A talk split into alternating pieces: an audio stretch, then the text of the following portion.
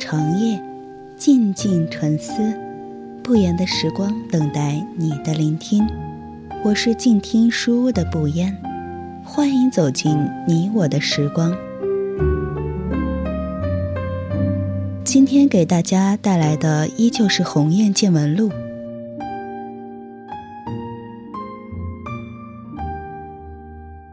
鸿雁见闻录》。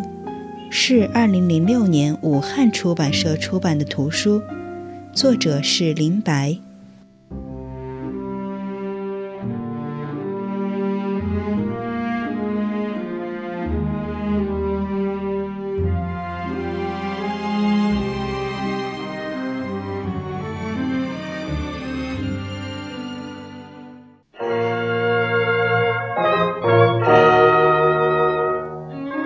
鸿雁见闻录》，致命的飞翔，第八节。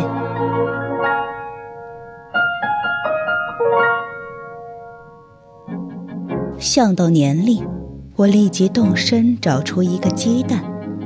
我一边在脸上抹蛋清，一边想：我需要有所行动了。我这样混下去有什么意思呢？我应该进行改良。甚至进行一场革命，或者让登陆离婚跟我结婚，或者我离开他。我忽然觉得很需要一个家庭和一个孩子，这两样东西很容易对过了三十的女人产生诱惑。家庭和孩子，那是多么暖人、多么可爱的事物。既是花朵，又是果实，它们芬芳地围绕着女人，散发出湿润的气息。这些气息沁入女人的皮肤，是最好、最天然的营养物。我们总是看到独身女人精心装饰过的脸孔，有一种遮盖不住的憔悴。孩子的笑声。就是天堂的笑声，我在寂静中听到那笑声从我身体的深处飘逸而出，一阵又一阵，令我心疼和迷醉。它们就像夏天莲塘的气息，在我和登陆的交往中。我总是精确地记住他所说的有关他妻子的一切。我知道他叫兰若，他的名字令我嫉妒。上海人，他的籍贯令我嫉妒。毕业于名牌大学，任职于一家很有名望的大出版社。他们的女儿在美国留学。总之。他的一切都令我嫉妒。我希望他的长相不如他的名字那么美，但这个幻想在我第一次去登陆家的时候就破灭了。他的卧室里挂着他的单人照，从照片看上去，兰若有点像从前电影上的明星王莹。我刚从一本书上看到王莹的照片。只不过是没有那么细的眉毛。登陆说，兰若在年轻的时候曾经很出过一段风头。当时他在社科院搞一份报纸，经常跟当时的院长郭沫若接触。郭老曾经夸他的字写得好，这个线索使我想到要冒充记者采访他。我在电话里说我要写一篇有关郭沫若的文章，需要请他帮忙。我使出编辑惯用的伎俩，一开口就说了许多好听的话，说我读过他的文章，十分佩服等等。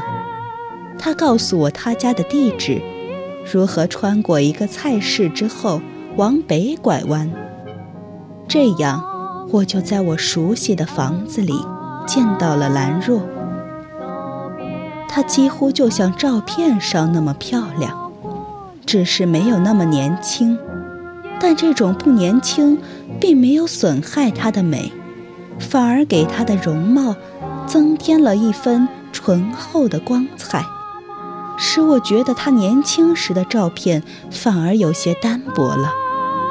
我想，如果我在二十年之后有她这样的神采，生活就是值得的。他问我他家好不好找，我说不太好找，然后我就开始称赞她年轻美丽。这是我跟女性打交道的习惯，这样可以使我放松，使我不心怀嫉妒。兰若是一位很有教养的知识女性，她没有问我的年龄、籍贯、婚否，也不跟我夸自己的女儿、丈夫。他拿出已经准备好的旧报纸和旧相册让我看。我在那张兰若和郭沫若合影的照片上凝视良久。中午，他留我吃饭，他手脚麻利地在很干净的厨房里做了一个很香的炒饭和一个蘑菇汤。之后，他又送我到电梯口。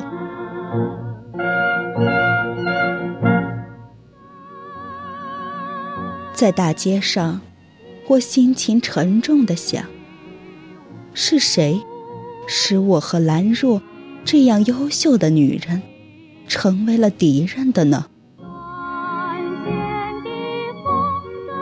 现在我的眼前是那条灰色的走廊，它十分长，它的两旁一边是旧时的灰墙，一边是风景。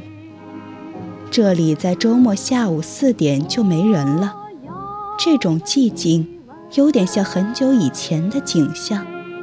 那个上吊自尽的女人还在园子里头荡秋千，她的裙裾在走廊里浮动。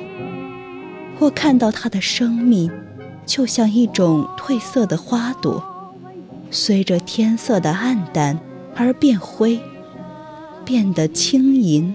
松散，花瓣们在寂静的院子里飘飞，像灰色的魂魄，飘飞着，融进夜色。《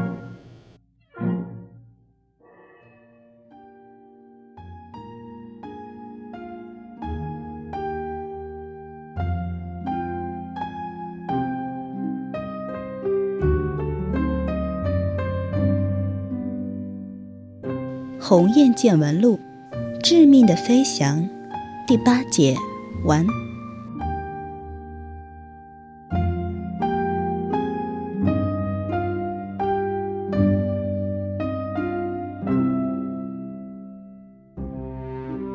我是静听书屋的不言。如果你喜欢我的节目，可以在节目单中搜索“不言时光”。感谢您的聆听。我们下期再见。